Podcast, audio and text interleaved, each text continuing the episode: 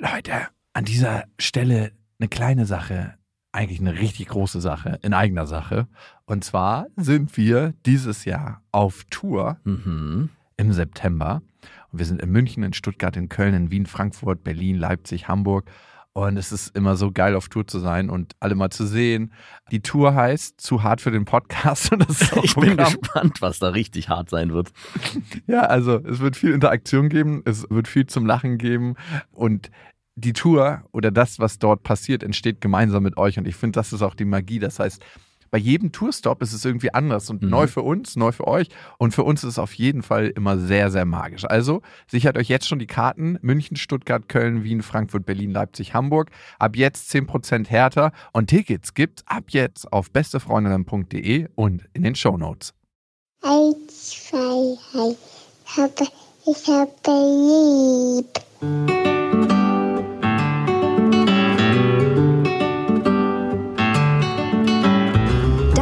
Beste Vaterfreuden. Keine bösen Wörter. Alte Fremde, alte Schöpfe. Setz dich bitte hin.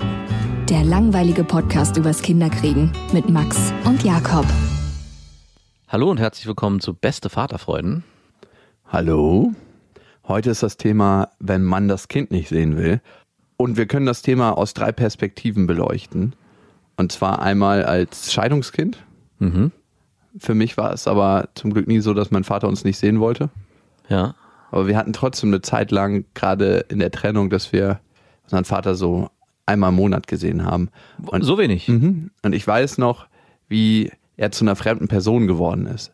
Also wie man hingekommen ist und man wusste, es ist der eigene Vater, aber er einem trotzdem in irgendeiner Form fremd war. Also so wie Menschen, wo du weißt, die gehören dazu, aber trotzdem hast du gar nichts mit deren Leben zu tun. Und ein Monat im Leben eines Kindes ist schon eine ganz schön lange Zeit. Wie alt warst du da? Da war ich sechs.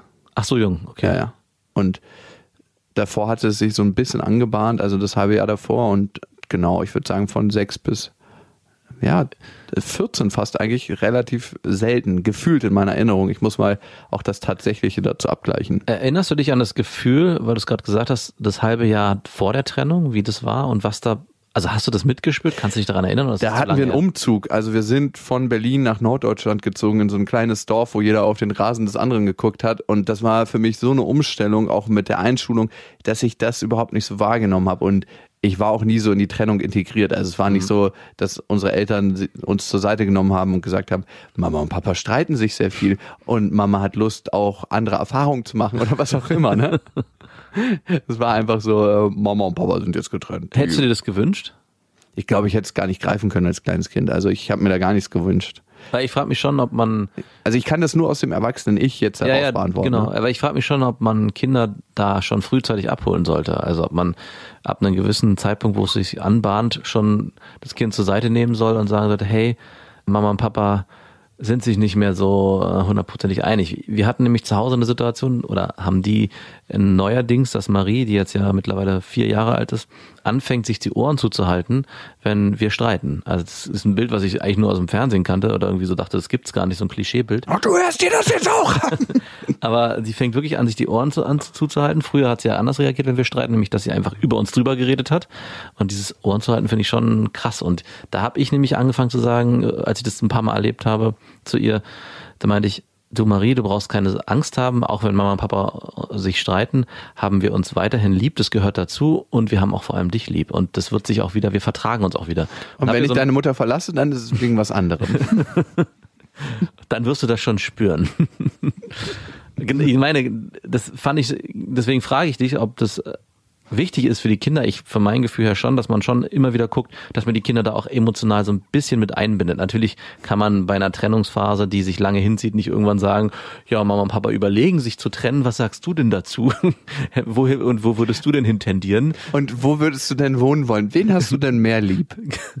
Und schon frühzeitig von dem Kind das abverlangen, dass es da die Prozesse mit Ja. einsieht. Eine Sache ist, glaube ich, ganz wichtig und die hast du damit schon gemacht, dass das Kind das Gefühl bekommt, die Beziehung zu den Eltern bleibt weiterhin stabil zu beiden Individuen. Und ich glaube, ein Trennungsschmerz entsteht immer dann, wenn man seine Eltern nicht als Individuen wahrnimmt, sondern nur als Eltern, als Paar. Ja. Und wenn beide Elternteile es geschafft haben, eine gute Beziehung zum Kind aufzubauen, eine individuelle, so war das zumindest bei mir, dann war die Trennung an sich gar nicht der Abfuck. Also der Schmerz lag eher in den neuen terroristischen Freunden von meiner Mutter oder Mhm. in, ja, in einem Verantwortungsgefühl, aber nicht in der Trennung an sich Gut, was ja damit einhergeht. was äh, dadurch eingeläutet wurde. Und da kann ich auch meinen Vater nicht ganz aus der Verantwortung ziehen, weil Mhm. ich finde, selbst wenn man eine Familie verlässt, ist es trotzdem wichtig, in keinster Weise Druck auszuüben über irgendwelche Mittel. Und das Gefühl hatte ich schon an Stellen. Aber das ist mein kindliches Gefühl, ob das so korrekt war. Ich meine, für mich war es korrekt in der Zeit, wo ich es gefühlt habe. Und Gefühle sind immer korrekt. Also ich finde, dass du deinen Vater nur einmal im Monat gesehen hast, ganz schön wenig. War das von deiner Mutter forciert oder von deinem Vater oder war das einfach das System, was sich derzeit so am praktikabelsten bewährt hat? Ich glaube, es war dem Umstand geschuldet, dass wir einfach weit auseinander gewohnt haben, Ah, okay. relativ weit. Also der hatte so ein Rennmotorrad damals und das war eine Stunde 40 auf dem Motorrad, okay. aber dann Vollspeed über 200. Und du ohne Helm hinten drauf. Das ist ja, ich bin ja im Windschatten, wozu braucht man da dann Helm? Papa hält dich fest, wenn wir stürzen. Nee, Papa hat dich mit dem Gürtel festgemacht hinten, dass du nicht runterfallen kannst. Wenn du pipi musst, zwick mich. Ansonsten Vollgas. Ja, es war so, wie es war. Also es war nicht schlecht und nicht gut. Also das ist das eine. Ich kenne dieses, wenn der Vater sein Kind nicht sehen will, aus einer anderen Perspektive. Ich habe letztens mit einem Kollegen gesprochen und der hat sich von seiner Freundin getrennt nach zehn Jahren. Da gab es Betrug, also er hat seine Freundin mehrmals betrogen und dann haben die für beide entschieden, ey, es geht nicht mehr. Und die Freundin hat dann gesagt, ey, ich möchte eigentlich zurück in meine Heimat ziehen. Ja. Die hat 500 Kilometer weit weg gewohnt und hat er gesagt, okay, wenn du das machst, dann ist ab hier Schicht im Schacht. Was dann heißt? Er will beide nicht mehr sehen. Ah, ach krass. Weil das für ihn emotional zu krass ist, dass sein Kind weiter weg wohnt, dass er Ja. es nicht jeden Tag sehen kann. Und für ihn hat er gesagt, es ist leichter, einen hundertprozentigen Cut zu Wow. ziehen. Und da dachte ich mir so, wow, ey, wenn du dich davor verschließt in deinem Leben, ne, wenn du dich emotional so zumachst, dass du dein Kind nicht mehr siehst, nur dein eigenes Kind, das macht so viel andere Sachen kaputt. Und das ist wirklich eine der Erfahrungen aus meinem Leben. In dem Moment, wo du dich emotional der Welt verschließt, verschließt sich die ganze Welt in ihren Farben auch dir gegenüber.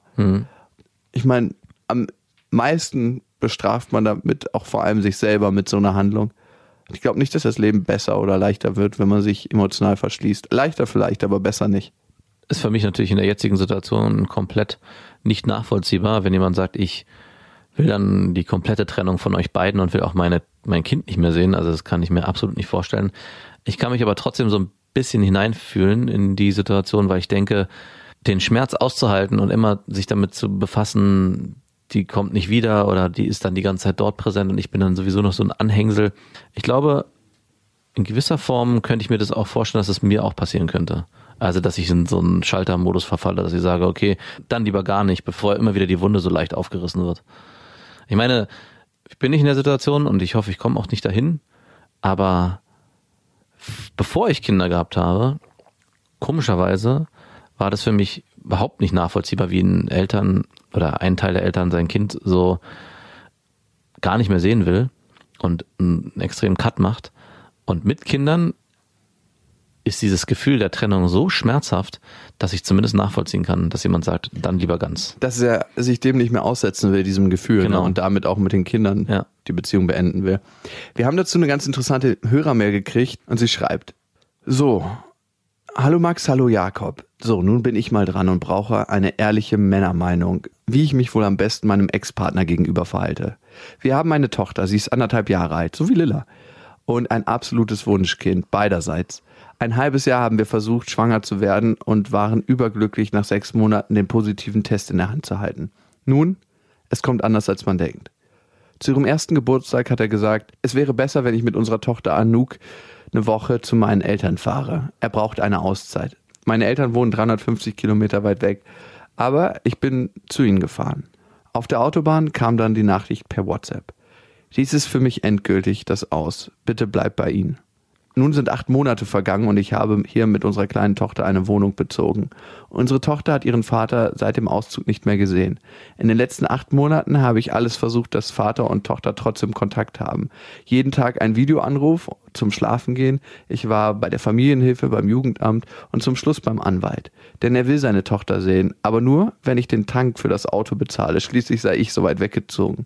Wir haben mit dem Anwalt eine Regelung gefunden, dass er zunächst 14-tägig vorbeikommt, dass sie sich erst wieder aneinander gewöhnen sollen. Aber aus Trotz will er dies nicht, da er der Meinung ist, fremde Leute, in diesem Fall der Anwalt, haben nicht das Recht, ihm zu sagen, wie er mit seiner Tochter umgeht, denn sie sei ja zu 50 Prozent sein Eigentum und dadurch dürfte er alles allein entscheiden, was den Umgang angeht. Wow.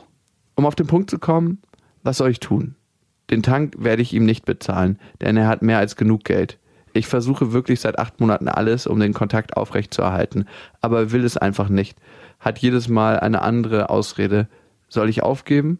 Wird sie es mir irgendwann vorhalten, dass ich nicht doch mehr gekämpft habe um den Umgang mit ihrem Papa? Ich weiß nicht mehr weiter. Vielleicht habt ihr einen Rat. Was dein Mann zeigt, ist, dass er sehr, sehr verletzt ist. Und diese verletzte Seite versucht er zu schützen mit einem ganz, ganz heftigen Stolzverhalten und mit einem Ego-Verhalten. Und das ist wirklich einzig und allein dafür da, um ihn vor seinen wahren Gefühlen zu schützen. Ich glaube, das machen viele Menschen. Die Frage ist, wie kann man damit praktisch umgehen? Also, ich hätte sogar gesagt, dein Mann verhält sich eher wie ein Kind und nicht Mhm. wie ein Erwachsener. Er will eigentlich nicht das fühlen, was er gemacht hat, was er in eurer Beziehung gebracht hat. Jetzt weiß man nicht, wie die Beziehung gelaufen ist, aber trotzdem rechtfertigt das nicht das Verhalten. Ne? Ähm, Und ich glaube, ihr habt sehr, sehr klassische Rollen eingenommen. Und die Frage ist, habt ihr die schon vor der Beziehung, beziehungsweise bevor euer Kind da war, eingenommen? Ne? Hm. Es klingt so, als ob du diejenige bist, die immer auf ihn zugeht Ja. und sagt, was kann ich denn dafür tun, das und wie können wir das dann regeln, das? Also du bist die Verantwortliche für alles gewesen und vermutlich auch jetzt immer noch in der Rolle, dafür zu sorgen, dass er sich ja bedient fühlt in seinen emotionalen Gefühlen. So hört sich zumindest für mich an. Also ich kann mir auch vorstellen, dass diese Videotelefonie, die jeden Abend stattfinden soll, dass sie vor allem auch immer von dir forciert wurde und er mehr oder weniger überredet werden musste, das überhaupt zu machen. Und da ist eine schwierige Dynamik entstanden und da auszubrechen, jetzt in der Situation ist sehr, sehr schwierig. Und ich habe auch so ein bisschen das Gefühl, dass du das nicht nur für deine Tochter machst, sondern auch in gewisser Form auch für dich selbst. Und jetzt ist für mich die Frage, ob du dich davon lösen kannst. Brauchst du diesen Kontakt zu deinem Ex-Mann oder ehemaligen Partner für dich? Oder geht es dir wirklich nur darum, dass deine Tochter weiterhin Kontakt hat? Und zu was für Menschen hat sie dann Kontakt? Klar, der ist der Vater, aber Mhm. möchtest du diese Verhaltensweisen, dass sie sich daran annimmt? Oder sagst du, wenn er wieder einen klaren Kopf hat, vielleicht ist es dann an der Zeit? Ja. Und die meisten Menschen funktionieren nicht über Druck. Das kann man einfach sagen. Über Druck wird man bestimmte Verhaltensweisen aus Menschen pressen können, aber die sind nicht intrinsisch motiviert, also die kommen nicht aus der Person heraus. Das heißt, alles, was er jetzt zeigen wird, wenn du ihn forcierst, ist eigentlich nur dein, dein Druckverhalten und die Reaktion auf dein Druckverhalten. Ich habe gemerkt, dass die meisten Menschen am besten funktionieren, wenn man sie erstmal in Ruhe lässt und ihnen Freiraum gibt. Und das kann passieren über Worte wie, du hast meinen Wunsch gehört, unsere Tochter ist vielleicht noch zu jung, den Wunsch auszudrücken. Sei dir bewusst, das ist eine Zeit, die du nie wieder zurückholen kannst und nie wieder lebendig machen kannst. Du entscheidest, wie du die Zeit verbringen möchtest. Wir wissen beide, dass du genug Geld hast, um deine Tochter zu sehen. Und das ist jetzt deine Aufgabe und ich stelle es dir frei. Also du musst ihn eigentlich in Verantwortung bringen, Ja. ohne dafür zu sorgen, dass er Verantwortung übernimmt. Was jetzt gerade passiert ist, dass du immer guckst, dass du zwei Kinder bedienst in ihren Bedürfnissen und den Nährboden dafür schaffst, dass deine Tochter und auch ihr Vater in irgendeiner Form zusammenkommen. Und sich davon freizumachen als Mutter, die das Bedürfnis hat, ich möchte eigentlich, dass meine Tochter mit einem Vater in welcher Form auch immer aufwächst oder den auch in ihrem Leben präsent hat, kann ich mir vorstellen, ist sehr, sehr schwer. Aber ich glaube, nur wenn er von sich aus in die Verantwortung kommt und sagt, ich möchte und ich will alles dafür tun, den Kontakt, den Kontakt aufrechtzuerhalten, nur dann wird am Ende auch deine Tochter was davon haben, weil es, weil es dann auch wirklich intrinsisch, wie Jakob schon gesagt hat, motiviert ist und es auch sein Bedürfnis ist, Vater seiner Tochter zu sein und er nicht das Gefühl kriegt, er macht es eigentlich für dich. Und er kann seine Motivation auch nur hören, wenn deine Stimme leiser wird. Weil über, im Moment Ja. übertönst du ihn und sagst, ja, das müssen wir so machen und jetzt kommt wieder ein Anruf und kommt wieder ein Anruf. Mich würde tatsächlich jeden Abend Videotelefonie krass nerven. Ja, mich auch. Also, weil es ist so, als ob du jeden Abend eine Pizza gefilmt bekommst und sagst, guck mal, was wir hier leckeres essen. Ja, schön für euch. Also, du erlebst den Ausschnitt einer Familie, in der du nicht mehr Teil bist. Auch wenn er sich selbst ausgesucht hat. Und die Frage ist auch, ne, wie könnt ihr zusammenkommen und einmal dieses klärende Gespräch haben? Gibt es dafür einen Raum und eine Möglichkeit? Ohne Druck zu erzeugen. Ne? Auch da wiederum nicht sagen, hey, wir müssen reden, wir müssen reden, wir müssen reden, sondern hey, ich würde gerne mit dir ein paar Sachen ganz klar absprechen. Und ich habe hier drei Terminoptionen. Welche der drei möchtest du?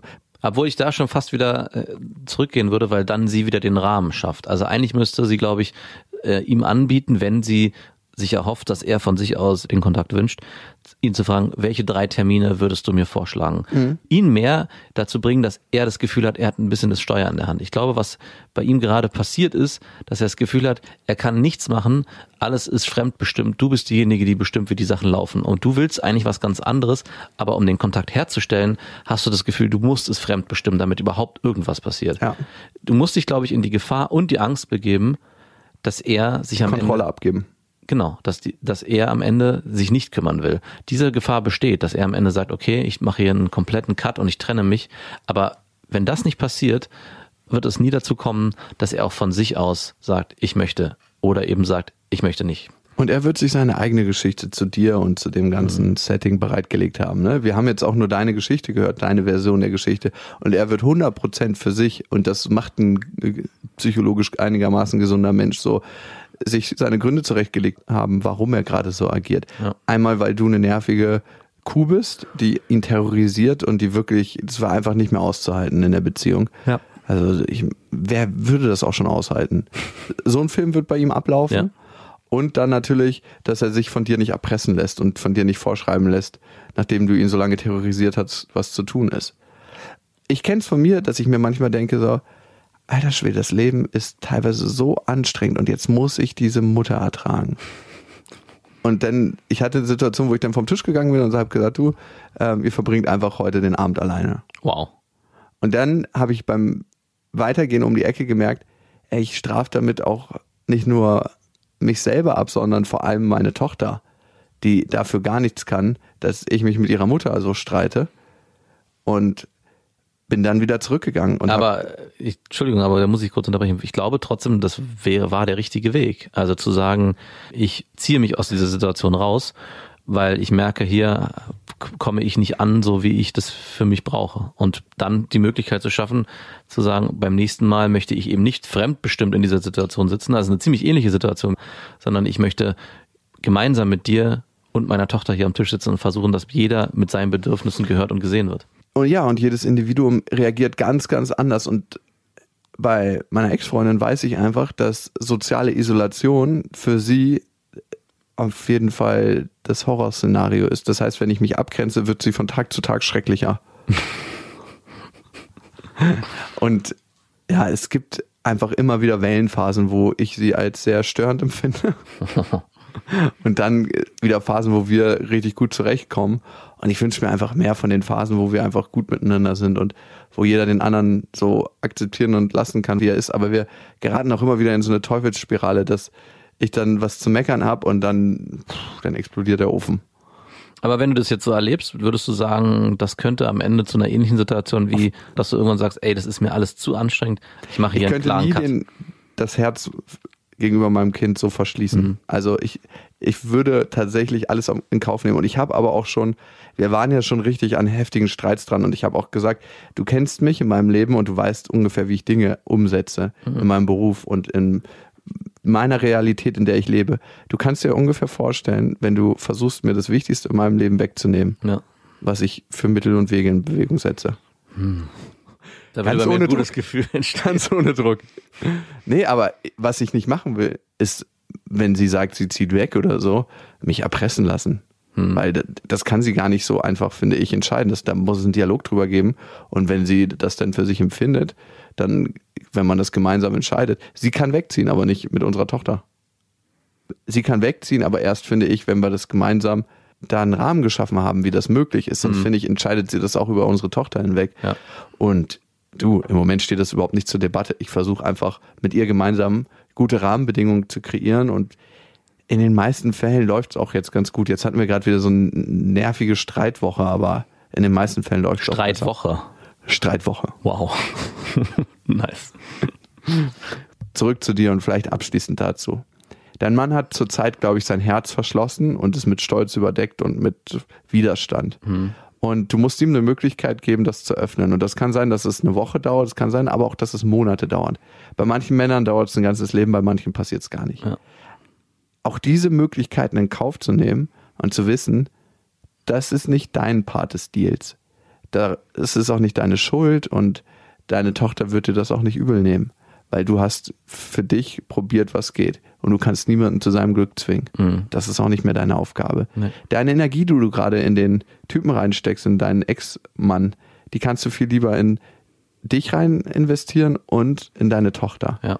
Das tut euch beiden viel besser. Also zu gucken, was tut dir gut, was kannst du für dich schaffen, einen Rahmen, vielleicht fängst du ein neues Hobby an, vielleicht machst du Sport, vielleicht packst du deine Energie in gesunde Ernährung oder was es auch immer für dich ist. Und in Erlebnisse und gemeinsame Zeit, die muss auch nicht immer aus Erlebnissen bestehen, das merke ich immer wieder, Nee. in deine Tochter. Und ich glaube, damit fährst du gut und ihm klare Ansagen machen, was du brauchst und was du dir wünschst und mehr auch nicht. Und dann ist er auf sich alleine gestellt und kann gucken, was er damit macht. Ja. Sonst begibst du dich in deine eigene Abhängigkeit, weil guck dir mal deine eigene Abhängigkeit in dieser Beziehung zu ihm an. Und die, wie du sie näherst, auch mit deinem Verhalten. Das klingt hart, aber das kann auch Teil der Wahrheit sein. Vielen Dank für dein Vertrauen.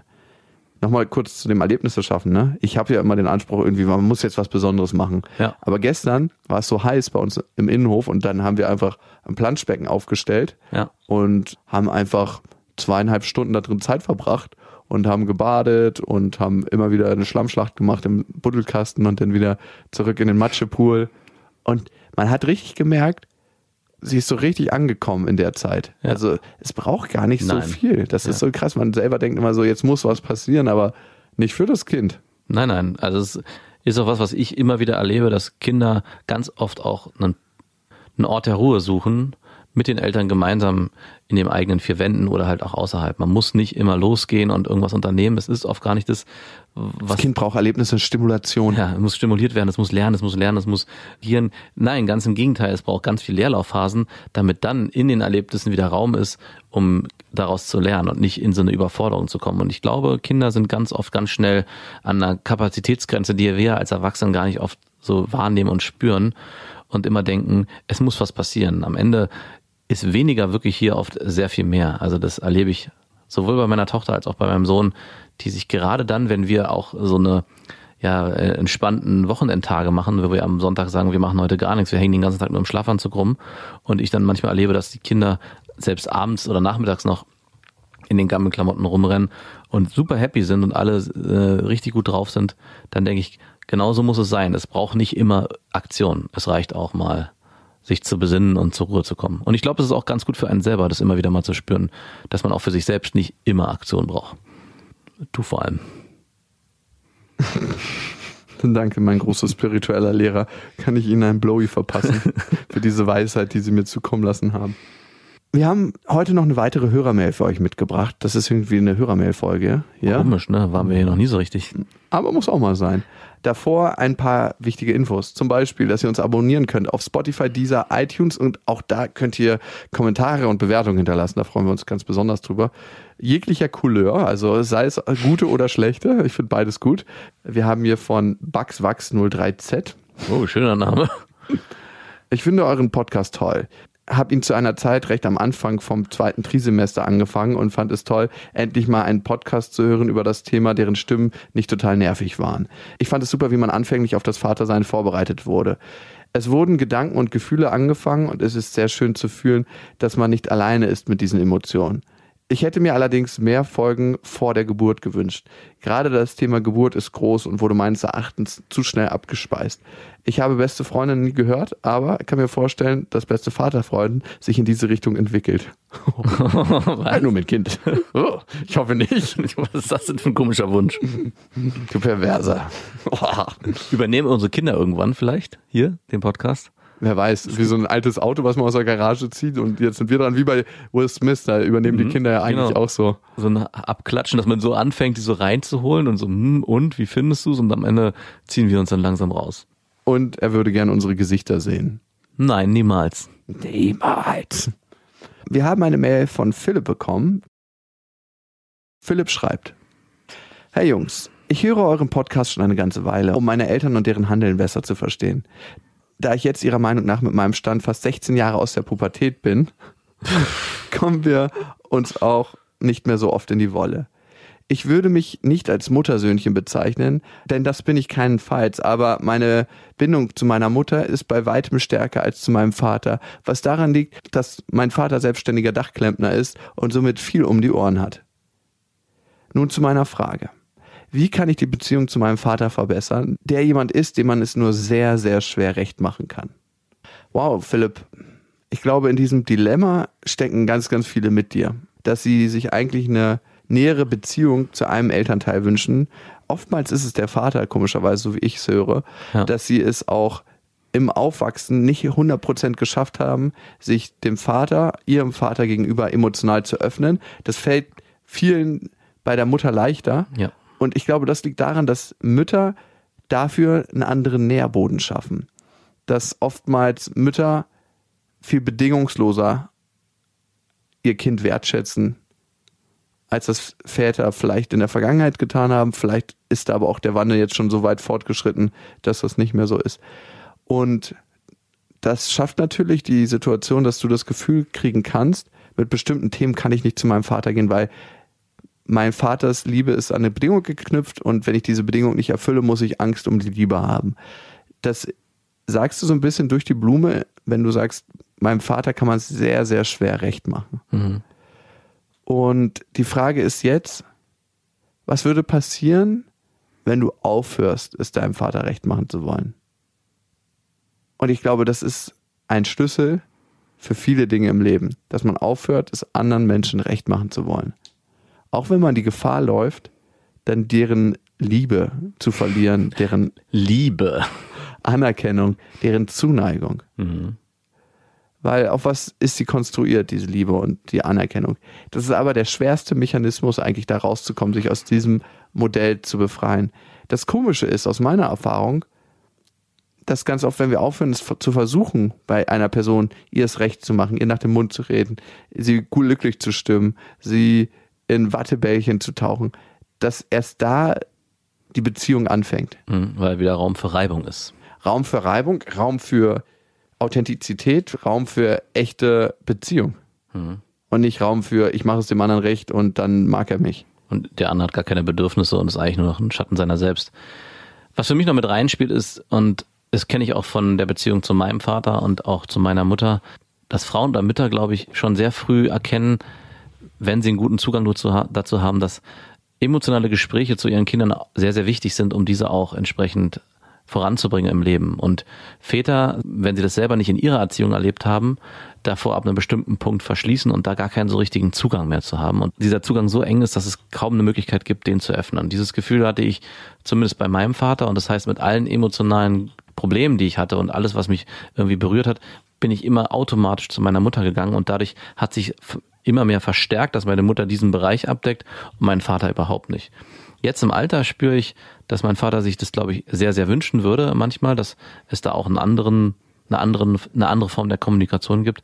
Aber es ist wie, als hätten wir nie gelernt, miteinander Tennis zu spielen gemeinsam oder so, sondern wir konnten nur dieses eine Feld beackern und auf dem anderen sind wir wie zwei Linkshänder, die versuchen, mit rechts zu schreiben und wir können irgendwie uns keine Botschaften zusenden. Ich glaube, dieses Muster aufzubrechen, ich glaube, das ist gerade bei Jungs extrem schwer, bei Vätern, die für sich gelernt haben, Emotionalität und Gespräche auf dieser Ebene gehören eigentlich zum Mannsein nicht dazu, sondern ein Mann muss eigentlich nur Dinge erledigen, muss äh, präsent sein, muss stark sein und ja, muss es vielleicht auch anderen recht machen und hoffentlich machen es auch alle mir recht. Guck dir mal Männer der Generation 40 plus an. Da gibt es einige, die emotional richtig verkrüppelt sind. Die sind eigentlich wirklich emotionale Anfänger. Ja. Und die Frage ist jetzt, wie kannst du mit deinem Vater vielleicht auch auf dieser Ebene eine Beziehung führen? Und du hast die Chance, deinem Vater was beizubringen, dem emotionalen Anfänger. Ja. Das fordert aber von dir viel Mut, nämlich den Mut, dich anders ihm gegenüber zu zeigen. Hm. Und das wird wahrscheinlich nicht beim ersten Mal so angenommen werden, wie du dir das wünschst. Da kann ein dummer Spruch kommen, weil er Angst hat vor seiner eigenen Emotionalität. Ja. Aber wenn du den Mut hast, da immer wieder auf ihn zuzugehen und zu sagen, ey, Papa, ich würde mir mit dir eigentlich einen anderen Kontakt wünschen. Und zwar hätte ich Lust, dass wir uns auch mehr auf einer Gefühlsebene austauschen. Also ich meine, wenn ich es jetzt schon so höre, ne? Nur auch ganz anders. Ja, und man merkt, selbst wir sind da auf eine bestimmte Sozi Ja. Art sozialisiert. Es gehört einfach nicht in eine Männerbeziehung rein. Mhm. Was auch immer du dir wünschst mit deinem Vater. Und es kann auch sein, dass du ihm mal was erzählst, was du ihm normalerweise nicht erzählen würdest. Und wenn du ihm dieses Geschenk immer wieder machst, dann glaube ich fest daran, dass er irgendwann auch das schaffen wird, bei sich zu gucken.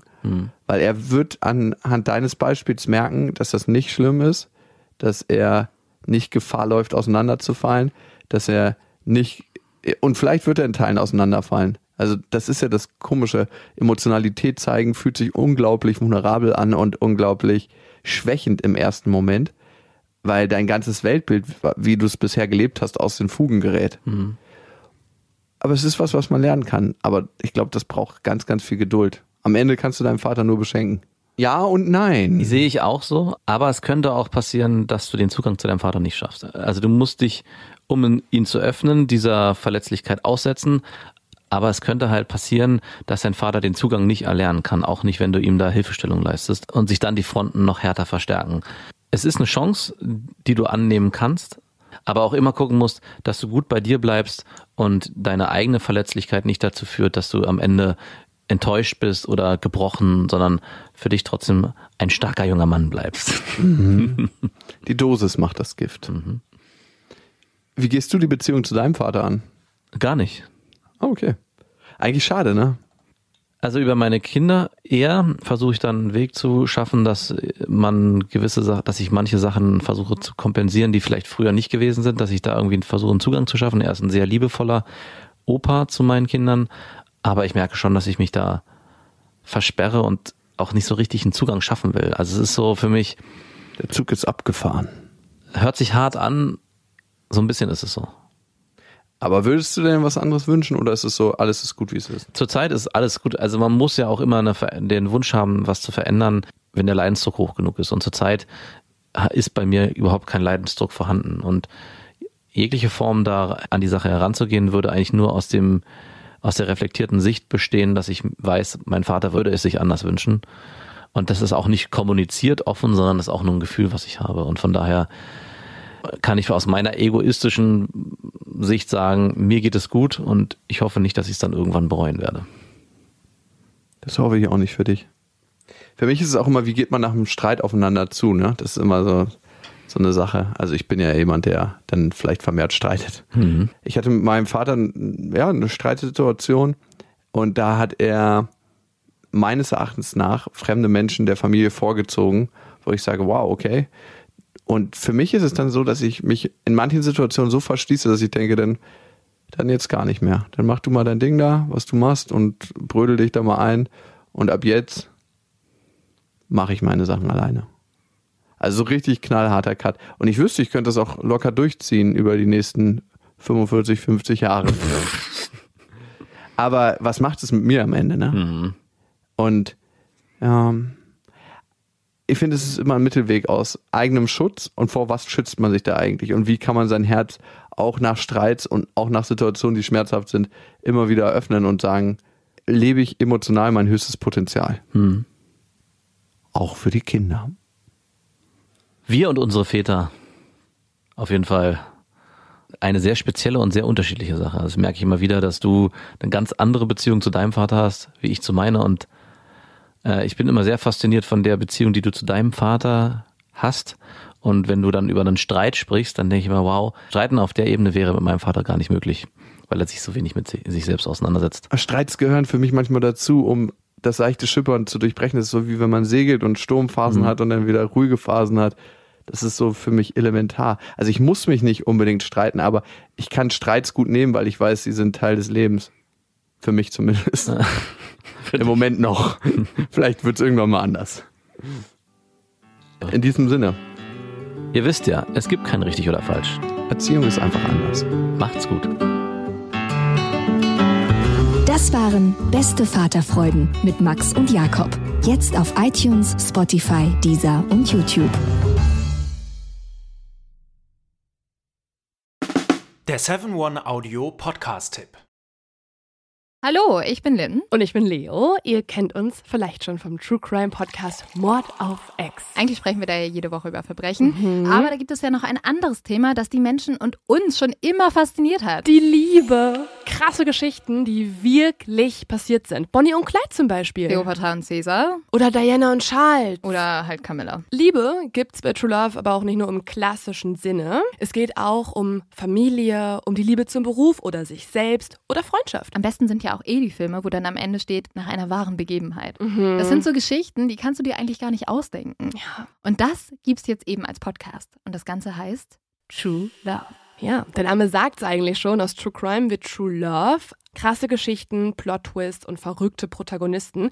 Es ist also in anderen Worten ein Podcast für alle, die True Crime hassen, aber auch für alle, die True Crime lieben. Macht euch bereit für ein neues Podcast-Genre, True Love. Oh, ich kann es gar nicht abwarten, euch die Geschichte zu erzählen von zum Beispiel dem Jungen, der nach seiner Mutter gesucht hat. Jahrelang, auch wenn ich wahrscheinlich dabei heulen werde. Oder die Geschichte von Sissy. Also der Film ist nichts dagegen. Ab dem 20. Oktober, überall wo es Podcasts gibt, True Love. Echte Geschichten, wahre Liebe. Voller Werbespruch, oder? Ja, aber es ist ja auch schön. Der Podcast macht ja glücklich. Ja, deswegen jetzt am besten direkt abonnieren.